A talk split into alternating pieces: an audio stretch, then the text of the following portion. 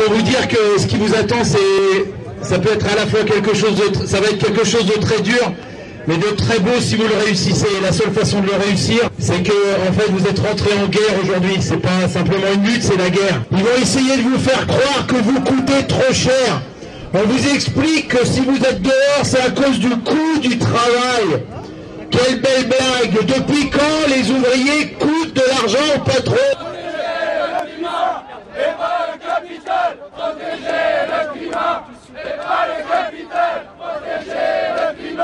et pas le capital Protéger le climat et pas le capital le problème, c'est que euh, on a une, politique qui est euh, décalée euh, sur ce qu'est la, société réelle, quoi. Et, enfin, la société de la rue, la société du quartier, la société de la ville. Ouais, c'est sûr, j'ai fait passer des gens, mais moi, je m'en fous leur loi. Enfin, c'est pas que je m'en fous leur loi, c'est que je vais pas demander les papiers aux gens de savoir s'ils ont leurs papiers, ils ont pas leurs papiers. Si la loi, c'est ça, ben, il faut changer les lois, puis c'est tout, quoi. Allez, bonsoir. C'est les chaque semaine sur les Goligarigues Montpellier, Canal Sud à Toulouse, la locale à Saint-Giron et bien évidemment Radio Primitive à Reims où cette émission est réalisée. Les Grégor, une parole anarchiste communiste.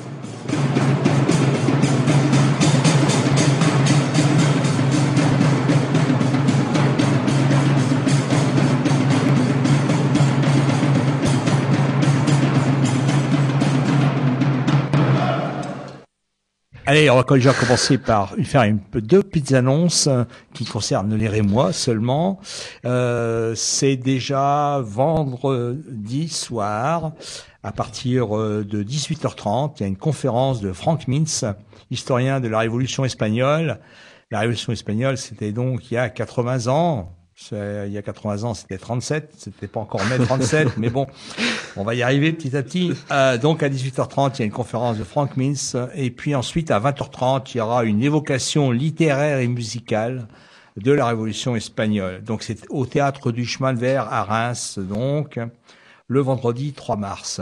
Et on y sera, nous, évidemment, puisqu'on participe à l'organisation et que sur la Révolution espagnole, bah, évidemment, on a, on a des trucs à dire. Le deuxième rendez-vous Le deuxième rendez-vous, bah, c'est le lendemain, le samedi, c'est le comité euh, euh, Sissoko, euh, ne tournons pas la page, qui euh, fait une petite rencontre, une petite manifestation, euh, un rassemblement, comme on dit, place de la solidarité, donc place d'Erlon à Reims, donc de 14h à 17h, donc samedi de 14h à 17h pour s'adresser à la population par un tract. D'accord, ok, pour euh, continuer à informer, à mobiliser autour euh, du cas euh, de Bissam et sur et parle de la le cas de Bissam et du licenciement de de cet éduc sur la situation des mineurs étrangers isolés à Chalon et dans le département. Voilà, je crois d'ailleurs qu'il y a des rendez-vous, d'autres rendez-vous justement de RESF, mais c'est à Chalon. Le, le 4 au soir, il y a, je crois un concert euh, je crois que c'est à côté de. Bah, de toute façon, il n'y a pas de problème. Sur Internet, vous trouvez tout ça. RSF Marne, et vous avez le programme du 3, du 4 et du 5. Je crois que le 3, d'ailleurs, c'est dans une librairie rémoise avec Favier qui a fait un bouquin et qui présente son bouquin. C'est ça, ouais. Euh, autour de la rencontre et d'exil, Olivier Favier euh, sera euh, à Garlin-Martin euh, présenter son livre et également, lui, parler de son expérience avec les mineurs étrangers isolés et en général euh, de la situation des migrants euh, dans ce pays et, euh, et, et, et, en Europe, quoi. Voilà. Voilà. Alors donc ce soir, on parle de tout à fait autre chose, quoique, quoique puisqu'on parle des migrants, on n'en parlera pas euh, encore euh, dans, dans cette partie-là, mais bon. Euh, Denis, je sais que tu lis le, le journal, hein, tu sais que Xavier Belin est mort la semaine dernière. Eh oui. c'est terrible. Xavier Belin, c'était le ministre de l'Agriculture, enfin, pardon, le président de la FNSEA, la Fédération nationale des, des syndicats des exploitants agricoles. Et Xavier Belin, ben, il est mort, hein, pas comme le paysan de base ou l'exploitant agricole de base d'un cancer euh, ou d'une leucémie liée à des pesticides, il est mort euh, d'une crise cardiaque à 58 ans, parce qu'il travaillait beaucoup, euh, Xavier Belin. Alors évidemment, tout le monde, a, mis en avant le fait que il n'avait qu'un BEPA, qu'un brevet professionnel agricole, qu'il avait repris à la mort de son père l'exploitation familiale à 17 ans. Mais Xavier Belin, il était vraiment extrêmement symbolique euh, de ce qu'est euh, le système agroalimentaire français, puisque Xavier Belin, en plus d'être le ministre de l'Agriculture, pardon, le, le, le, le c'est pareil hein, euh, en fait hein. pour euh, le, le, président de, de la FNSEA il possédait 500 hectares de céréales et il était le PDG de Sophie Protéol alors Sophie Protéol c'est pas super sexy vous le connaissez peut-être plutôt euh, sous le nom de Avril, hein, hein puisque euh, c'est un peu dégueu. Hein, Sophie Protéol, ça fait un peu chimique, mais Avril c'est joli, c'est la Renaissance. Ça avait changé de nom en 2015. Enfin, on déconne quand même, mais Sophie Protéol et Avril, c'est les œufs matines et euh, l'huile, notamment le sieur. Hein. Il n'y a pas que ça, mais je dis les deux marques pour que vous imaginez bien un petit peu euh, ce que ça représente en termes de, de, de, de ce que ça envoie euh, dans, dans les rayons et, et, et, de ce que ça produit. quoi. Donc voilà, cette, ce, cet individu euh, propriétaire et exploitant de 500 hectares dans le Loiret essayait de nous faire croire que tout en euh, n'ayant évidemment lui des intérêts d'une agriculture euh, productiviste de Big is Beautiful et, euh, et de, de comme ça, euh, et ben de, de qui, qui les défendait les petits hein, comme d'habitude et on avait bien vu lors des négociations sur le drame du lait comment il s'était félicité d'avoir gratté 2 centimes sur le prix du lait alors que bah, aujourd'hui la situation des producteurs de lait en France elle est vraiment catastrophique quoi. Enfin bon pourquoi je vous parle de Xavier Belin, vous me direz qu'est-ce qu'on en a à foutre je vous répondrai oui, tout à fait. Bah, il est mort quand même. Faut, quand même. Euh, nous aussi, on peut rendre des dommages. Non, c'est parce que euh, c'est parce que bah, les Grégoire, on est allé en vacances et euh, comme on ne chôme pas, on a on a on a fait on a fait du son. On travaille même pendant les vacances, nous. Et en fait, on est allé dans la vallée de la Roya et on a eu le plaisir de d'être hébergé chez des paysans. Alors vous voyez, le, le mot est pas pareil.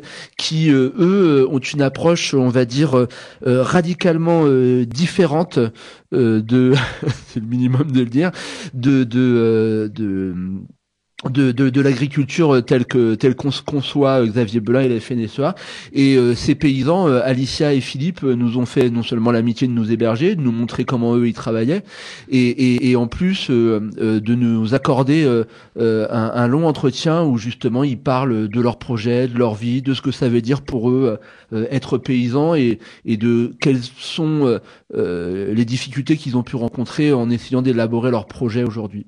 Et je trouve que ce reportage qui a été réalisé par par Émilie de Radio Primitive, merci à elle d'ailleurs, il, il, va vraiment avec ce que nous on peut euh, apprécier et, et, voir de ce que c'est euh, la paysannerie et l'agriculture et comment justement aujourd'hui à l'intérieur de cette agriculture de montagne, hein, puisque c'est une agriculture de montagne, on est dans la vallée de Ralaroya, hein, à 1200 mètres euh, d'altitude, et eh ben il y a encore des choses qui sont possibles. Alors évidemment, le travail est dur et, le projet de d'Alicia et, de Philippe euh, pour le moment, il, débute et euh, malheureusement, il y a encore les banques derrière, donc euh, il y a, il il il il une pression, il y a une difficulté, mais c'est quelque chose euh, qui vraiment a été déjà une belle rencontre et puis un beau moment et puis aussi vraiment quelque chose de très intéressant par rapport aussi aux, questions qui se posent, hein, par rapport à leur certification bio, à leur démarche, à l'argent,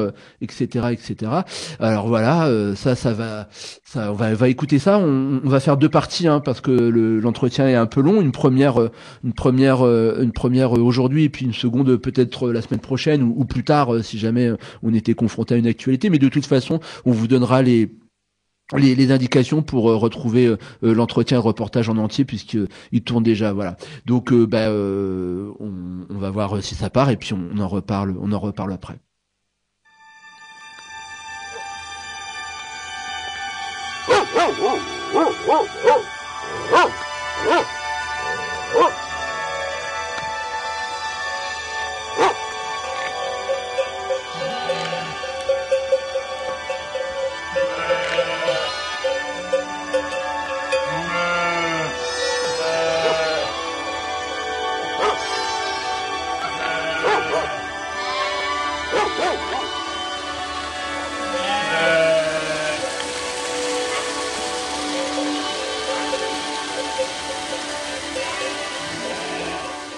On se trouve dans une petite ferme de montagne, perdue dans les Alpes-Maritimes, à une heure à pied de la frontière italienne en passant par nos montagnes. Sinon, on est à un quart d'heure, 20 minutes en voiture du col de Tende qui est la frontière italienne. Dans une vallée qui s'appelle la vallée de la Roya et donc qui est une petite enclave française en fait euh, au milieu de l'Italie quelque part. Et voilà, et on a 1200 mètres d'altitude. Donc on est en montagne à l'année et on monte avec notre troupeau après euh, jusqu'à 1006-1008. Donc Alicia et Philippe, vous êtes installés euh, ici. Est-ce que vous pouvez nous présenter en quelques mots déjà pour commencer la ferme et puis on reviendra euh, dessus après sur ce que vous pouvez produire? On a un petit troupeau de brebis, euh, comme vous avez pu le voir. Donc on Ouais, a- on a une centaine de brebis, une trentaine de chèvres et cinq vaches. Et avec ça, on fait du fromage, des yaourts. Ouais, voilà, on a aussi des poules, on fait quelques, les poules pondeuses ouais, pour les œufs. Et depuis combien de temps vous êtes ici? On est arrivé, alors Philippe en juin 2015, mais on a fait une transition avec les anciens propriétaires et on est seul sur la ferme depuis novembre 2015. C'est une reprise, ouais. La, la ferme, elle a été fondée quand alors? Dans les années La- 68 Oh, un peu après, non. le- Les premiers, donc les Allemands, Axel et Brita, ils sont arrivés en 70, 12 peut-être. Dans le mouvement des communautés, des établissements communautés Non, ils sont arrivés en couple seuls, mais c'était une vallée qui, enfin, qui drainait déjà pas mal d'Allemands. Parce qu'en fait, en Allemagne, moi j'ai discuté donc avec une, une personne de la vallée qui racontait qu'en Allemagne, dans ces années-là, donc après 68, euh, il y avait beaucoup de jeunes Allemands qui voulaient retourner à l'agriculture, sauf qu'en Allemagne, c'était pas du tout possible. Ils n'arrivaient pas à avoir des terres, c'était hyper encadré et tout, et du coup, ils pouvaient pas s'installer comme ils voulaient. Et donc la France, par contre, contrairement à maintenant où c'est beaucoup plus encadré et tout ça, permettait de reprendre un peu dans n'importe quel endroit et de recréer une exploitation et de se lancer, quoi. Donc il y a beaucoup d'Allemands qui ont été attirés et qui sont venus ici dans la vallée, et d'ailleurs il y en a encore qui sont présents et qui sont toujours exploitants. Et euh, ouais, c'est parti de là, quoi. Ils ont repris des ruines pour la plupart, qu'ils ont retapé. Il y avait que ça et- surtout. Il y avait plus, enfin, tous les enfants de paysans sont partis à la ville après la guerre, Ouais. forcément. En France, il y avait la possibilité de s'installer, quoi. Il n'y avait rien du tout ici. Des ruines. Ici, c'était des ruines. C'était les cabanes d'été, ici. Et Les bergers, plus, ils y euh, vivaient l'été, ils faisaient leur lopin de terre, leur jardin, leur seigle, leur blé, et du foin, et l'hiver, ils se cassaient sur la côte, quoi. C'était intenable, ici. D'après les vieux, ça, ça l'est toujours, quoi. On devrait pas rester là, quoi. Enfin, Oui, les conditions sont un peu dures. c'est On n'a pas très chaud, hein, depuis quelques jours. C'est les mêmes conditions que les- de ceux d'avant, quoi. Enfin, Pierrot, quand il était jeune, il restait pas là l'hiver, quoi. Il Non. se barrait, hein. Oui, tout était. Les- en fait, ils montaient les troupeaux bah, comme nous on fait l'été euh, en estive très haut, mais ils bougeaient tous avec leur famille. Donc les femmes restaient autour des maisons et faisaient les potagers, s'occupaient des enfants, des poules, des cochons. Les bergers étaient en haut et à côté de ça, comme ils étaient quand même plusieurs, ils faisaient du foin. Tout était redescendu par des tyroliennes jusqu'au parking. Et ici, on n'y accédait que par des, des sentiers avec des mules. Et c'est pas si vieux parce qu'on est quand même la première génération à, à rester là l'hiver parce que, enfin Mm. pas nous, mais aussi notre génération. On a un vieux au village, la Lantérie, il fait toujours ça l'hiver, il se barre sur la côte au milieu des villas avec ses brebis quoi. Mm. C'est incroyable. Il a 70 ans le gars. Et c'est le dernier à faire ça quoi. Pour dire que c'est pas vieux. quoi.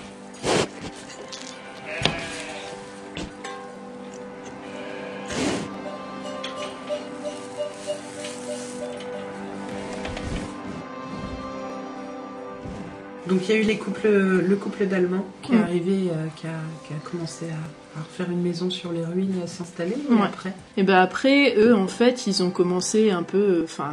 les- Ça a vite tourné un collectif quoi. Ouais, mais c'était via le, enfin, le woofing, c'était pas ce terme-là à l'époque, mais c'était ça, quoi. C'était des bénévoles un peu qui venaient et tout. et Bénévoles puis, allemands, euh, leur ouais. connaissance surtout. Et qui restaient, et puis. euh, et ça, c'est un peu des stagiaires aussi, pas mal. Et puis, ouais, effectivement, ils ont vite été plusieurs, et avec la masse de boulot qu'ils avaient. euh, Et l'ambition qu'ils avaient ouais. surtout.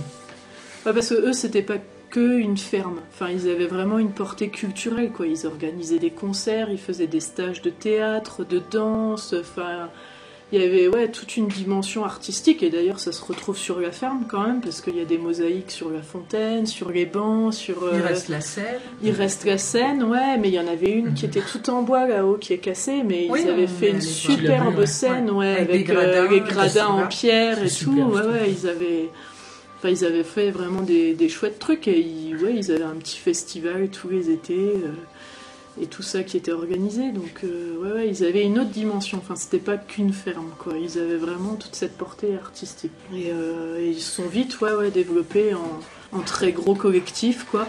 Et la maison est conçue pour ça, quoi, parce qu'il y a une, deux, trois, quatre, cinq, six, euh, sept. euh, il y avait sept chambres, sachant que le gîte c'est une pièce qui est très très grande avec un petit lavabo, enfin qui pouvait être une, une petite partie indépendante qui est quand même euh, qui peut accueillir euh, beaucoup de personnes, quoi. Donc euh, plus ils avaient des campeurs et tout ça, donc euh, ils étaient vraiment très très nombreux. quoi. T'avais un camping. Oui, ils avaient un camping Ouais, c'était un autogéré. Ouais. Mm. C'était un peu branlant quand même. non, c'est vrai, il faut le dire.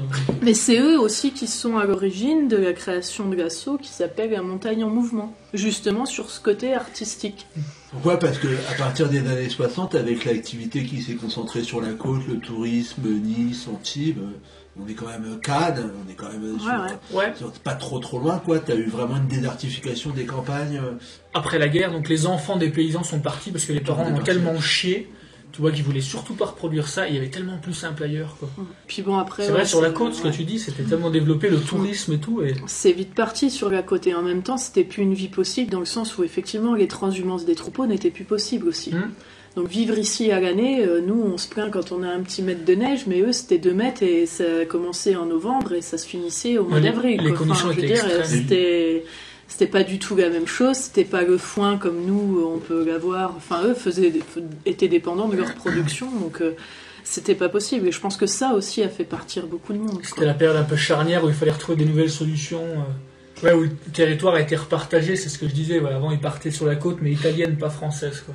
Et donc en 47, quand c'est revenu euh, ici français, ils pouvaient plus aller en Italie euh, manger l'hiver. Et en France, il n'y avait pas moyen à l'époque. Il y avait déjà les Varois qui allaient. Du coup, il a fallu trouver une autre solution. Et, c'était... et donc, les premiers bergers l'ont fait. Ils sont restés l'hiver ici deux ans. Ils ont vite arrêté. Les enfants, ils se sont dit taillot, taillot, c'est trop dur. Quoi. On s'en va. Et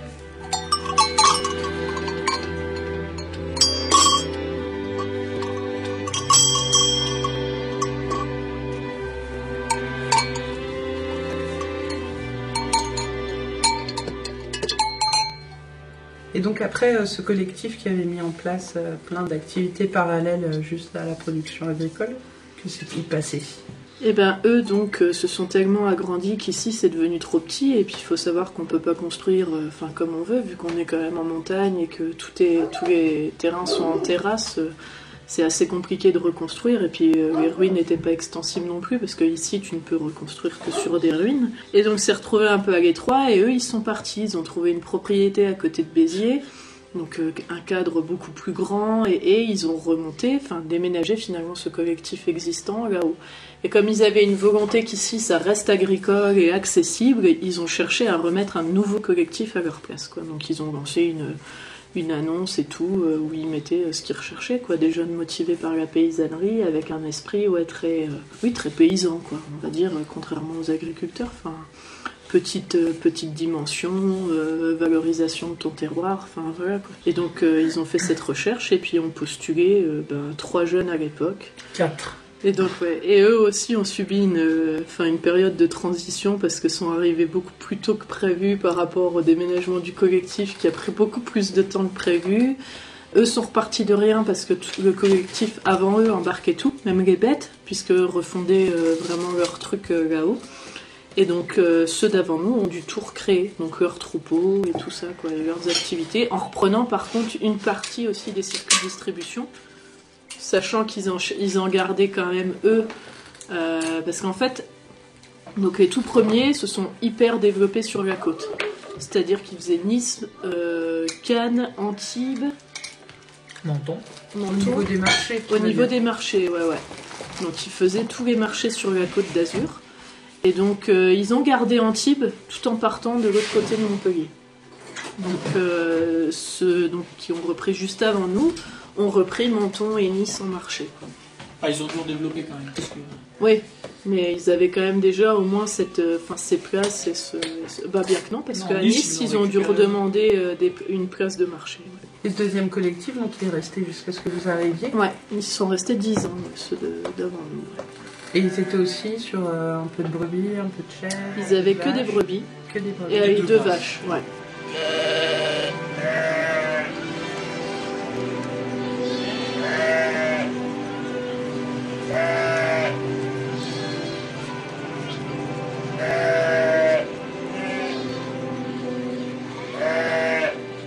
Alors avant d'arriver au moment où vous vous posez ici, est-ce qu'on peut revenir un peu sur euh, votre parcours respectif, puisque vous êtes meusien, le plus beau département du monde.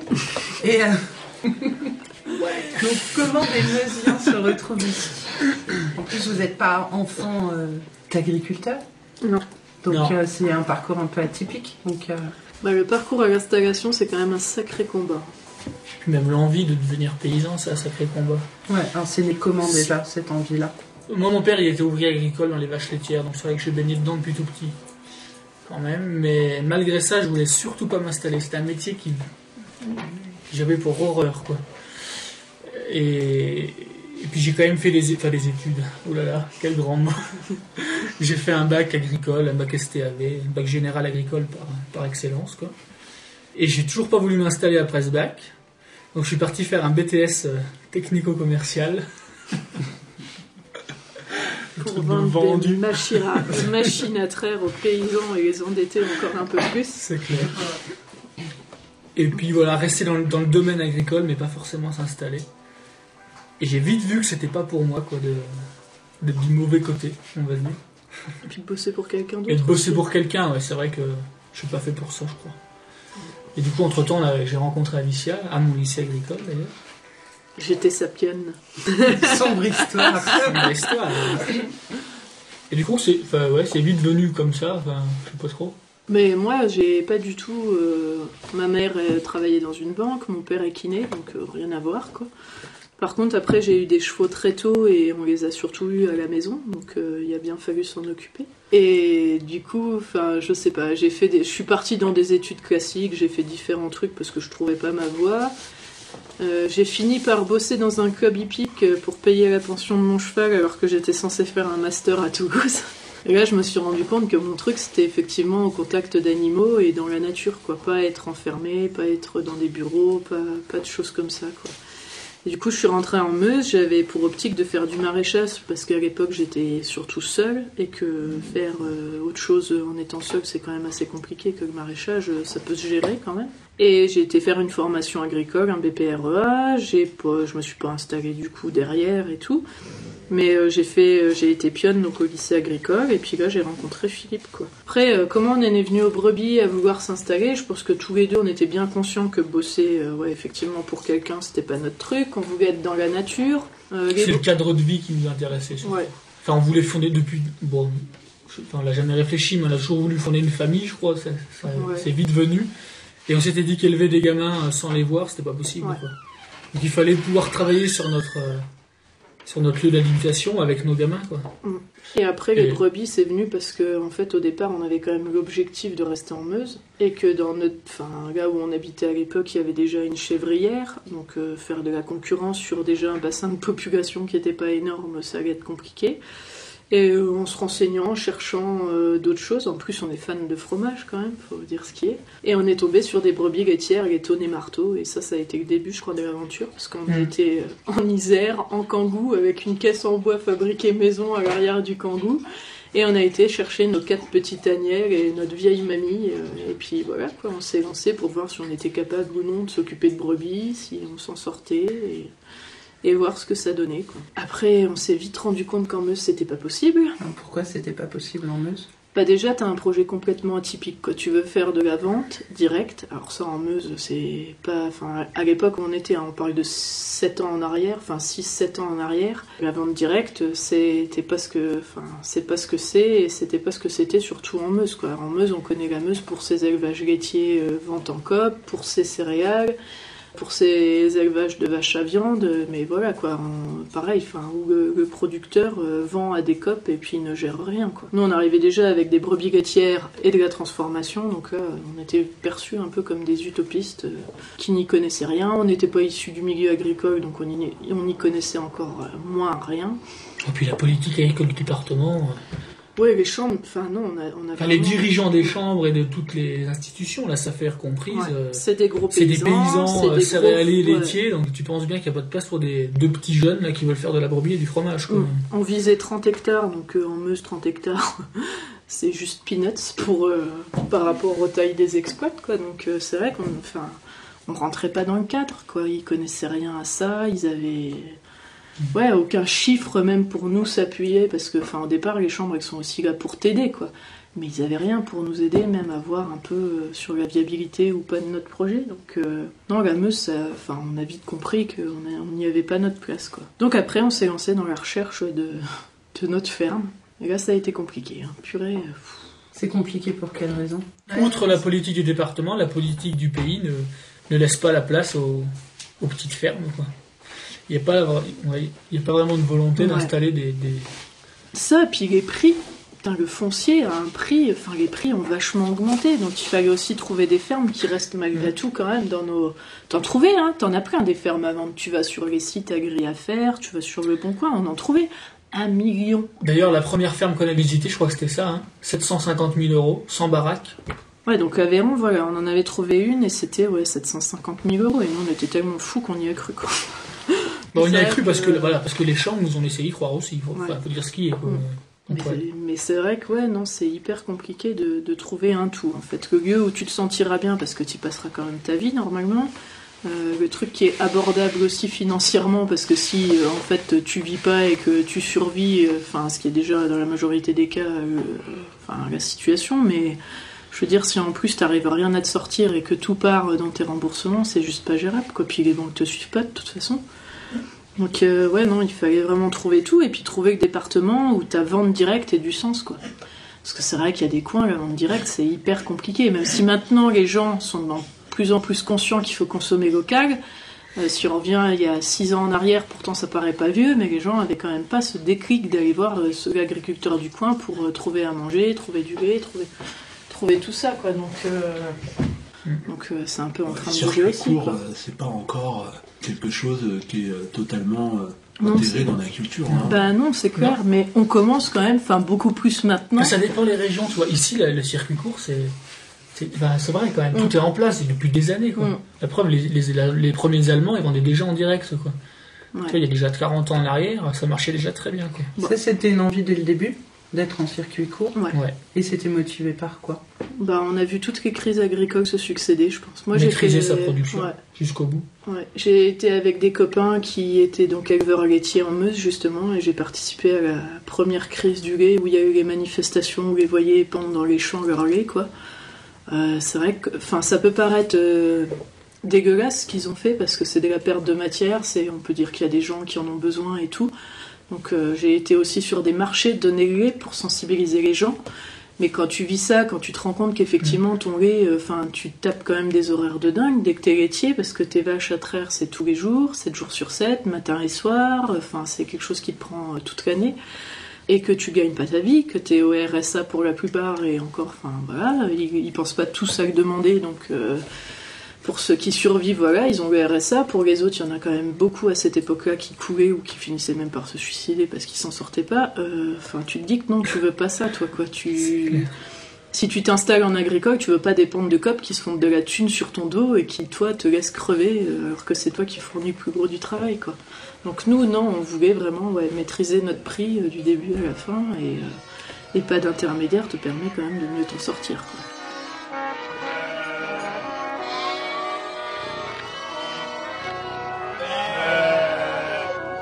C'est ça qui est euh, assez euh, paradoxal, quoi. C'est que vous formez un projet d'installation euh, qui est cohérent, mais dans, dans une période de crise agricole, fin des quotas laitiers, Ouais. euh, crise sanitaire très très importante, hein, euh, grippe, etc.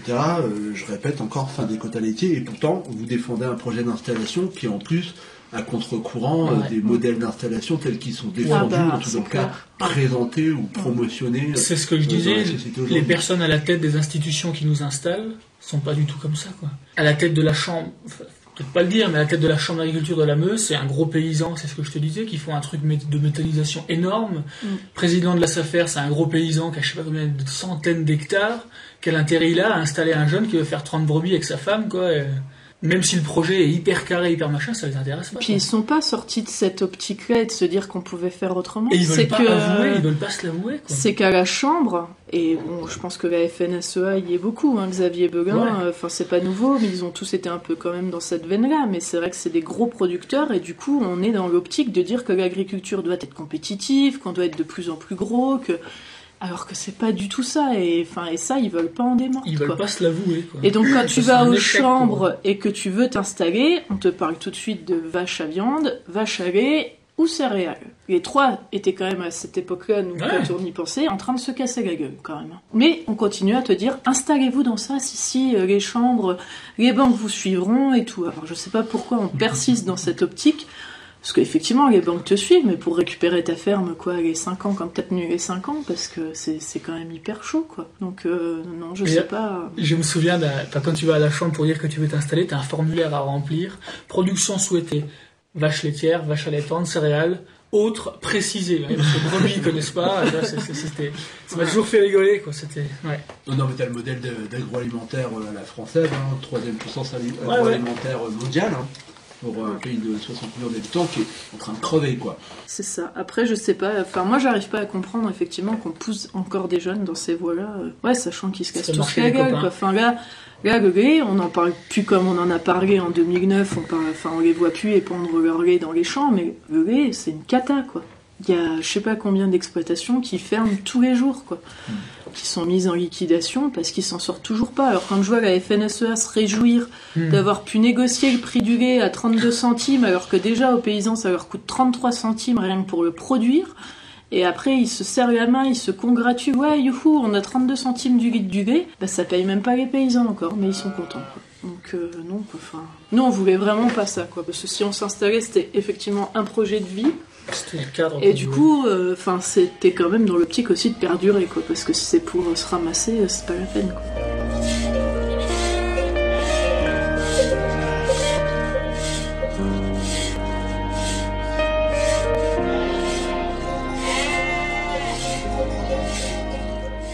Donc vous arrivez à côté de la brigue. Donc comment vous euh, montez votre projet? Enfin, il était déjà euh, en partie sur le papier, mais comment vous avez ad- adapté votre projet euh, à ce lieu précisément quoi? Notre projet initial, donc en Meuse, il y a, il y a 6 ou 7 ans maintenant, on l'a vite abandonné dans nos recherches. Pendant 6 ans, on l'a mis de côté parce qu'on trouvait tellement pas de ferme qui correspondent à notre projet qu'on a abandonné notre projet finalement. Voilà, on- a dit bon, on va prendre ce qu'on trouve et on fera avec. Et en arrivant ici, on a retrouvé toutes les conditions pour, euh, On pour avait- mettre notre projet initial en place. Quoi. Ouais, je me souviens que pour les chambres, j'avais quand même préparé. euh, bon, à l'époque, on n'était pas du milieu, donc c'est vrai qu'on se basait un peu, enfin, sur des trucs peut-être pas cohérents et tout. Mais j'avais préparé un petit speech où on décrivait notre ferme euh, Mm. idéale. donc c'était une centaine de brebis tonnes et marteaux, c'était deux vaches, Mm. une et une vosgienne, Et quelques chèvres. euh, et quelques chèvres, Et du miel et quelques poules pondeuses. Et euh, en fait, ouais, dans toutes les fermes qu'on a visitées, tout ce qu'on nous proposait, en tout cas euh, dans les secteurs où on allait, donc dans l'Aveyron, c'était des grosses fermes euh, du rayon Roquefort. Donc effectivement, on était en brebis, mais on était sur 500 brebis, quoi, donc euh, très loin des 100 qu'on envisageait, avec des tarifs du coup qui allaient avec. On a fait le Doubs, on a fait les Vosges. Bon, les Vosges, on a vite abandonné parce que je crois qu'ils voulaient vraiment pas de nous, ils nous répondaient jamais. On a mis six mois avant d'obtenir un rendez-vous, où elle a jamais donné suite. Enfin, on a fait le rendez-vous, mais elle devait nous donner des adresses de fermes à visiter, elle l'a jamais fait. Donc les Vosges, on a laissé tomber, on a bien compris. Et, euh, et on a fini dans le Cantal pendant deux ans, où ça a été aussi une galère sans nom, là, où il a fallu être bien accroché. Et on repartait aussi sur vache laitière et vache à viande, mais dans un cadre déjà qui était plus sympa. Et euh, ouais, à chaque fois, on laissait, on laissait ouais, notre, euh, notre projet de côté. On pensait aux brebis en se disant ce sera peut-être le truc qu'on mettra en place après, quand on aura un peu fait tourner euh, dans la production où, elle est, la ferme, on la reprenait telle quelle. Et ouais, les brebis, on les montrera après coup et on fera ce qu'on veut, quoi. Mais alors qu'ici, ils étaient déjà installés en brebis laitière. Ils faisaient de la vente directe. Ils avaient une fromagerie. Bon, ils avaient des poules pondeuses beaucoup plus que nous, ce qu'on veut finalement. Ils avaient donc deux vaches. euh, ils étaient vraiment dans le schéma, ouais, que, Ça collait notre projet qu'on voulait, quoi. En pleine nature, complètement isolé. hein. Il faut marcher un kilomètre deux pour arriver jusque chez nous. Et euh, ouais, non, c'est pas à plat. hein, non, non. Parce qu'un kilomètre d'eau, ça paraît pas beaucoup. Non, non, il y a hein, mais- 200 mètres, Confirme, euh, il y a 200 mètres de dénivelé entre le parking et euh, donc euh, notre maison. Et euh, non, non, c'était vraiment, finalement, là, on... ouais, c'était notre projet, quoi. On avait trouvé la ferme qui avait déjà notre projet en place et où ça fonctionnait super bien, donc ce qui nous permettait d'envisager de la reprendre sereinement, quoi. Mais c'est le paradoxe, c'est que on a l'impression que justement, c'est- ce type de projet-là, il devient euh, plus possible qu'en agriculture montagnarde. parce que justement cette agriculture-là, elle a été un petit peu épargnée par la mécanisation, Mm. le regroupement, parce que c'est pas possible Mm. de toute façon de mécaniser euh, dans ces conditions-là, quoi. Et que du coup, euh, bah, le champ des possibles et le circuit court, parce que les gens ils bouffent ce qu'il y a, quoi. Il n'est plus possible euh, qu'en agriculture montagnarde, quoi. Bah, c'est vrai qu'ici, tu n'auras pas de collecte de lait déjà. Voilà. Donc euh, ça, ce système-là, euh, donc si tu valorises pas ton produit directement toi, personne ne le fera à ta place. quoi. C'est vrai que dans toutes les régions qu'on avait visitées, le Doubs, la Meuse, les Vosges, euh, bon, les Hautes-Pyrénées, on y était allé. Ils faisaient aussi de la transfo parce que là, on était pareil sur du montagnard. Donc c'est pareil, dans, les, enfin, dans ces coins-là, dans des coins reculés comme ça, t'as pas de circuit de collecte, même pour tes agneaux, même pour, tout, même pour la viande. Hein. En circuit viande, c'est aussi beaucoup plus compliqué. quoi. Donc il faut que toi, tu te démerdes pour valoriser ton truc. quoi. Et c'est là où tu te pousses à effectivement aller au bout de ta filière. quoi. Et nous, ça, finalement, on l'avait depuis le départ, cette idée. Alors c'est vrai que c'est d'autant plus adapté, je pense, à la montagne, parce que ouais, c'est déjà, enfin, la taille des élevages est du coup réduite. Parce que malgré tout, même si on a on pâture sur 200 hectares, ça reste de la végétation euh, de haute montagne. Et euh, t'as aussi les hivers à passer, donc le foin à monter et tout. Donc tu peux pas te permettre non plus d'avoir des troupeaux gigantesques parce que le foin c'est vite une galère, quoi. On l'a vu cette année. Par Euh, hélicoptère Par hélicoptère, ouais, on a fini par monter le foin par hélicoptère. Donc, euh, ce qui était assez exceptionnel. Mais euh, ouais, ouais, c'est, je pense que ouais, le milieu montagnard nous correspondait bien dans ce sens où c'était. euh, et d'ailleurs, tu le vois, Pyrénées comme les Alpes, ça reste des plus petites exploitations, quoi, parce que euh, je pense qu'il y a au milieu un peu plus rude et tout, quoi.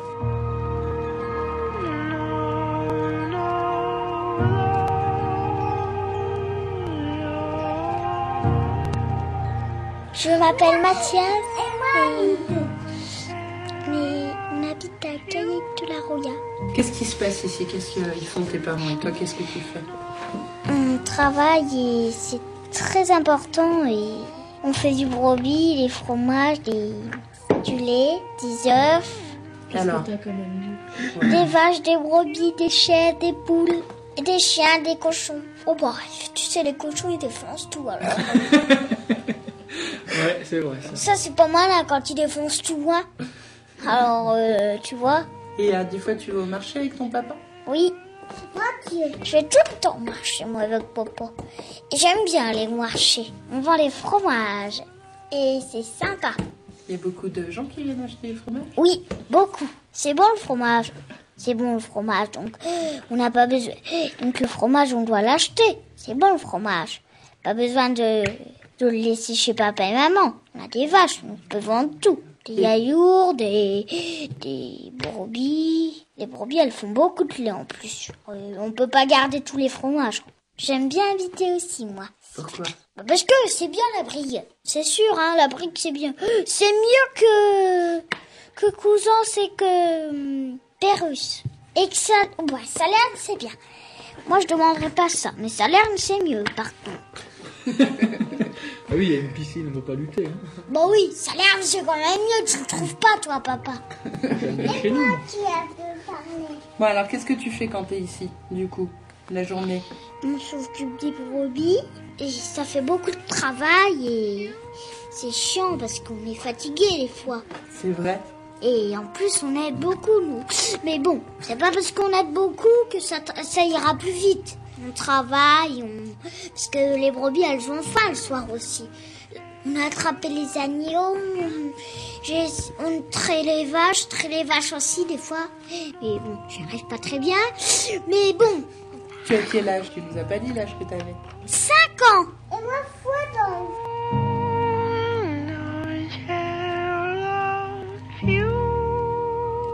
Du coup, est-ce que hum, vous êtes en bio? Ouais, on est en bio, ouais, ouais. Alors, Mais ça marche comment exactement? Alors le bio, tu as une certification donc par un organisme qui peut être Écossaire, mais en fait euh, il faut savoir qu'il existe plein d'autres organismes maintenant qui sont capables de te faire cette certification-là, qu'il n'y a pas qu'Écossaire. Et donc euh, tous les ans tu as euh, un contrôle, voire plusieurs, où on vient vérifier euh, si tu produis bien euh, du bio, ce que tu achètes, et si t'as pas les factures, gare à toi.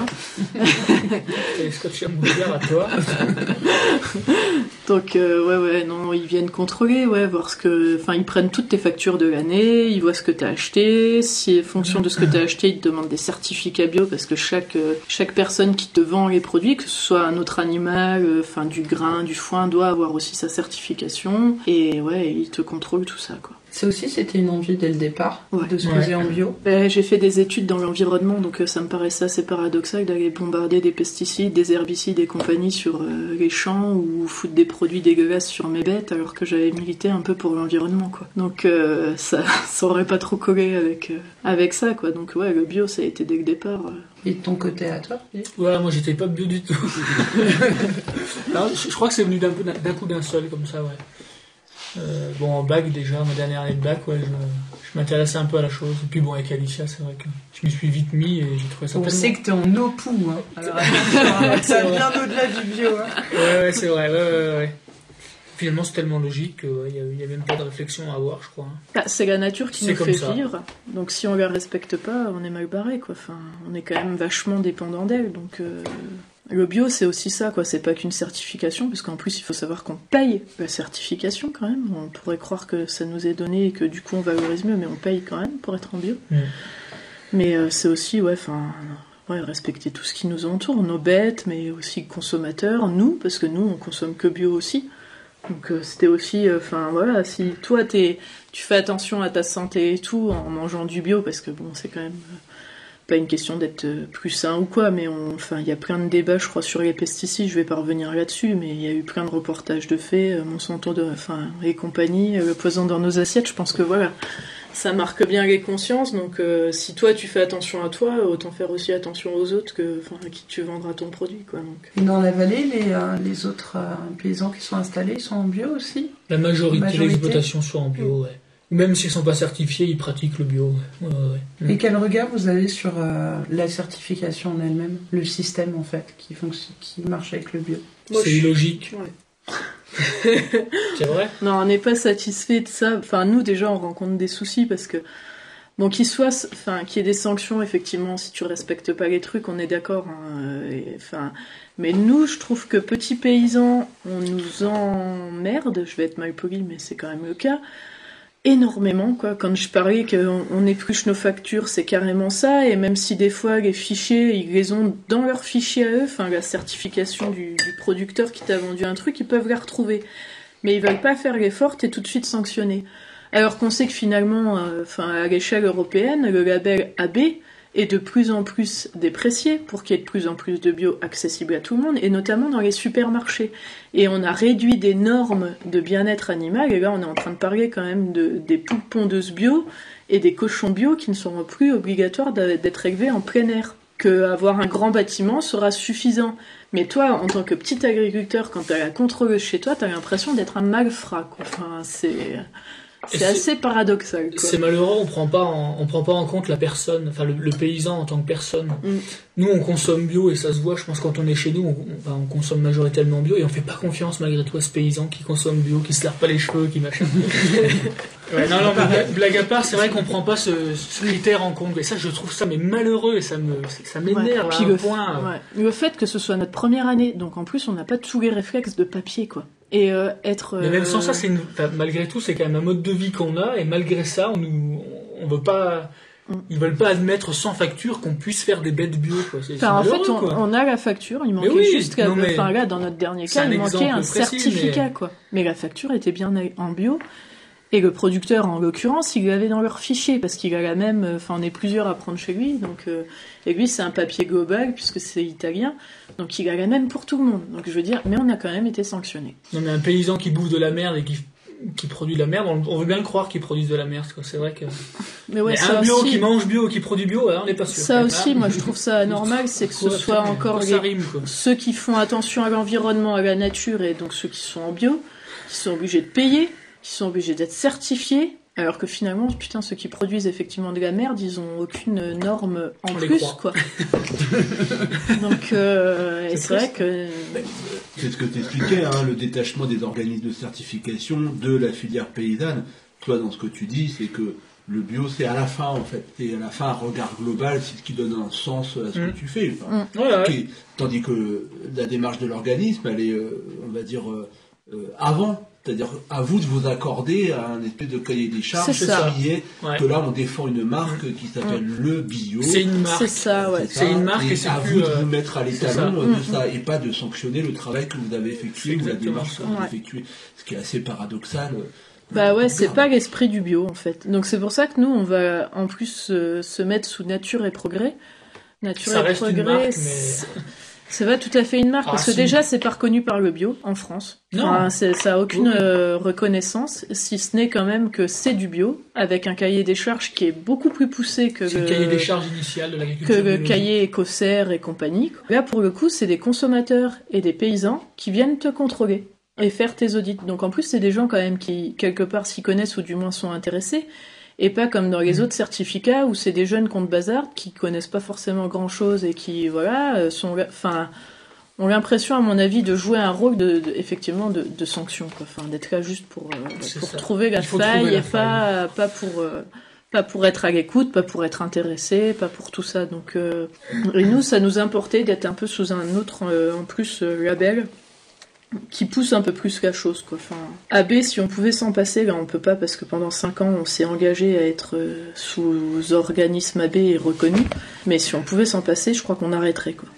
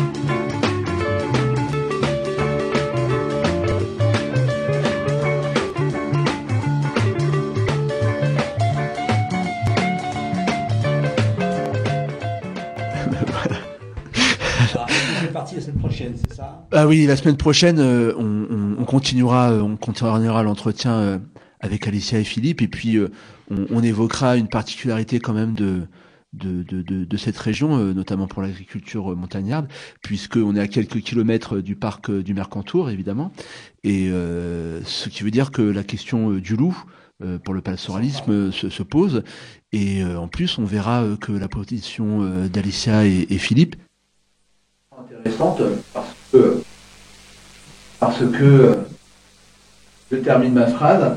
La, position de Philippe et, et Alicia est extrêmement intéressante parce que je crois qu'on n'entend pas, mais c'est pas grave, je continue quand même.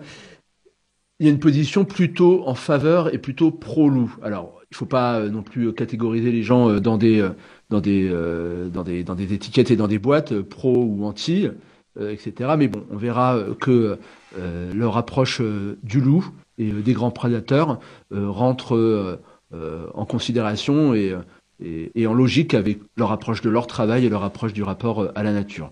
Alors, si vous n'avez pas entendu ce que j'ai dit, ce qui était extrêmement intéressant, on va juste vous dire de réécouter la semaine prochaine et sinon d'aller sur le site de Radio Primitive ou euh, sur le SoundCloud si vous voulez attendre, si vous ne voulez pas attendre la suite de l'émission. Et encore une fois, merci à Émilie d'avoir euh, réalisé euh, euh, ce, ce reportage qui nous rappelle un peu les vacances, qui est un peu un petit peu bucolique et qui, qui fait du bien quoi. La police politique va se faire chier ce soir.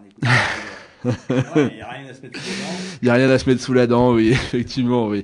Bah, ils écoutent hein, de temps en temps, on le sait. Hein, salut à eux, c'est pas facile, ils s'imposent les Grégor. On les salue pas, d'accord. Bah, tu... Moi, je dis bonjour, hein, je suis poli, hein, anarchie et politesse. de deux minutes, non? Oui, oui, tout à fait, ouais. On va leur donner euh, quelques quelques billes. Ah, on, on s'énerve, ça ne fonctionne pas. Bon, c'est pas grave, c'est pas grave. Euh, on voulait quand même. euh, bah, il nous reste cinq minutes, alors euh, on va juste se taire et, donner la parole puisque les Grégor, ça donne la parole aux gens. On va écouter euh, quelques quelques secondes de. euh, de, témoignages euh, de, jeunes d'Aulnay-sous-Bois et, et, et de la Rose des Vents euh, qui euh, qui euh, qui réagissent euh, euh, ben, évidemment à, à, l'agression euh, dont a été victime euh, euh, Théo euh, il y a quelques semaines et euh, qui a abouti euh, une espèce de retournement de l'opinion publique hein, sur euh, les policiers. On savait que tout le monde déteste la police, mais là, euh, visiblement, euh, euh, pour une fois, il y en a un qui s'est fait attraper. Et euh, je vous invite, euh, si ça fonctionne, évidemment, à écouter euh, ces, quelques secondes, ces quelques échanges euh, de, jeunes de, de la Rose des Vents, de la Cité des 3000 d'Aulnay, qui donnent, qui donnent, qui donnent leur avis sur sur leur relation avec la police. Et des policiers qui, qui tapent des jeunes comme ça, on le voit tous les jours. Après, je me suis dit, c'est pas un truc de fou. Et après, comme lui, je l'ai vu sur internet, j'ai vu l'ampleur du truc. Ça a pris de l'ampleur. ouais. Ouais, J'espère qu'il y aura justice déjà. Ouais. En fait, le truc qui, qui choque les gens là, c'est la matraque dans l'anus en fait. C'est ça qui choque les gens. Parce que s'il aurait, ils l'ont bien tapé, ils l'ont bien amoché. Mais s'il aurait bien amoché là, sans mettre le bâton dans l'anus, je sais pas si ça aurait, ça aurait pris la même ampleur en fait. Parce que c'est souvent ça en fait ici.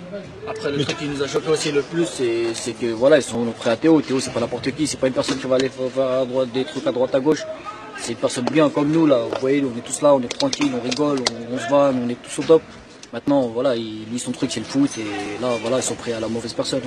Des fois, en fait, ici, c'est vrai, il y a, y a quelques problèmes, il y a des trafics de stupéfiants, mais des fois, on va être déjà, on va être posé devant un bâtiment, ils vont descendre, ils vont mal parler, ils vont chercher la petite bête.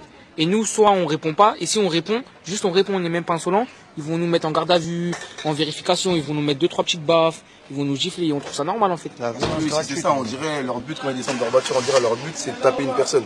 Ils viennent, ils vont dire ouais, bouge de là, truc alors qu'on est dans notre quartier, on est chez nous aussi. C'est eux, ils viennent chez nous, ils viennent En nous fait, embêter. c'est même pas taper Ils sont une là, personne, ils viennent, ils mettent des trucs. Ils veulent montrer que leur sup- en fait ils, sont sont supérieurs. supérieurs à nous. Même ils veulent montrer que voilà. En fait, Et voilà. Théo, c'était la goutte d'eau qui a fait déborder le vase, en fait. C'est ça, il y avait plein eu Eh, d'accumulation. en fait, c'est juste que c'est médiatisé en vrai. Parce que Ouais, ça arrive ouais, à tout le ouais. monde. Parce que d'habitude, c'est jamais Ça arrive médiatisé. à Il tout le monde. ils peuvent se faire pire, pire, pire. Jamais médiatisé. Maintenant, ça a été médiatisé. On espère qu'il y aura justice déjà. Après, le reste, on verra. Mais déjà, on espère qu'il y aura justice pour ça. Mais moi, je vous dis, j'ai vu de mes yeux, eux, les taper, rentrer dans un bâtiment avec un jeune. Et croyez-moi que quand le jeune il est ressorti du bâtiment. Ah ouais. Après, c'est pas- c'est pas- banal. On va trouver ça banal tellement c'est. Mais ils font pas ça autre part. Après, on généralise pas la police. On dit la police d'ici. La police qui barre dans nos quartiers. Je sais pas, moi, je comprends pas. Moi, je comprends pas. Si c'était quelqu'un nous, comme nous, là, il aurait fait ça Mais je crois qu'il serait déjà loin, il serait déjà en prison, il serait Voilà, déjà, je sais on, pas a où. déjà vu, on a déjà Mais vu ça. On a déjà vu ça, des personnes qui, qui, qui tapaient des policiers. On a eu quelqu'un, il a mis, il a mis, un policier, c'est lui qui a commencé, il lui a mis une gifle, il lui a rendu un coup de tête. Il est passé en, co- en comparution immédiate directement. Même là, il y a des, des jeunes qui ont fait des émeutes là. Ils sont passés Ah, en direct en immédiate. les trois, trois, pierres, ils passent en comparution immédiate et eux, ils prennent le temps. De toute façon, Franchement, la rue, c'est comme les pauvres. profs, ils ont raison, la police, ils ont raison. Nous, on est toujours les perdants.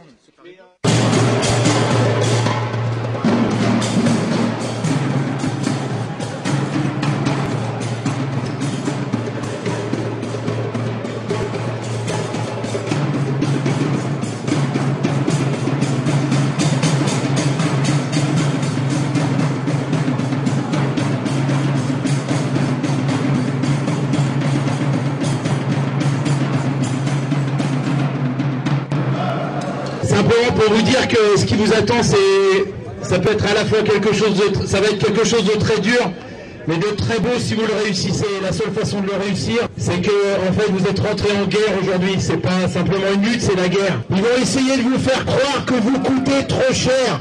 On vous explique que si vous êtes dehors, c'est à cause du coût du travail. Quelle belle blague Depuis quand les ouvriers coûtent de l'argent au patron Et pas le capital, protéger le climat. Et pas le capital, protéger le climat. Et pas le capital, protéger le climat. Et pas le capital. Le problème, c'est que euh, on a une, une politique qui est euh, décalée euh, sur ce qu'est la, la- la- la société réelle, quoi. Et, enfin, la société de la rue, la société du quartier, la société de la ville. Ouais, c'est sûr, j'ai fait passer des gens, mais moi, je m'en fous de leur loi. Enfin, je m'en fous de leur loi. Allez, c'était Régor chaque semaine sur les côtes des Garrigues à Montpellier, Canacil à Toulouse, la locale à Saint-Giron et bien évidemment Radio Primitive à Reims où cette émission est réalisée. Vous pouvez retrouver nos émissions sur le site oclibertaire.l'autre.net et sur le blog Le Chat Noir 51.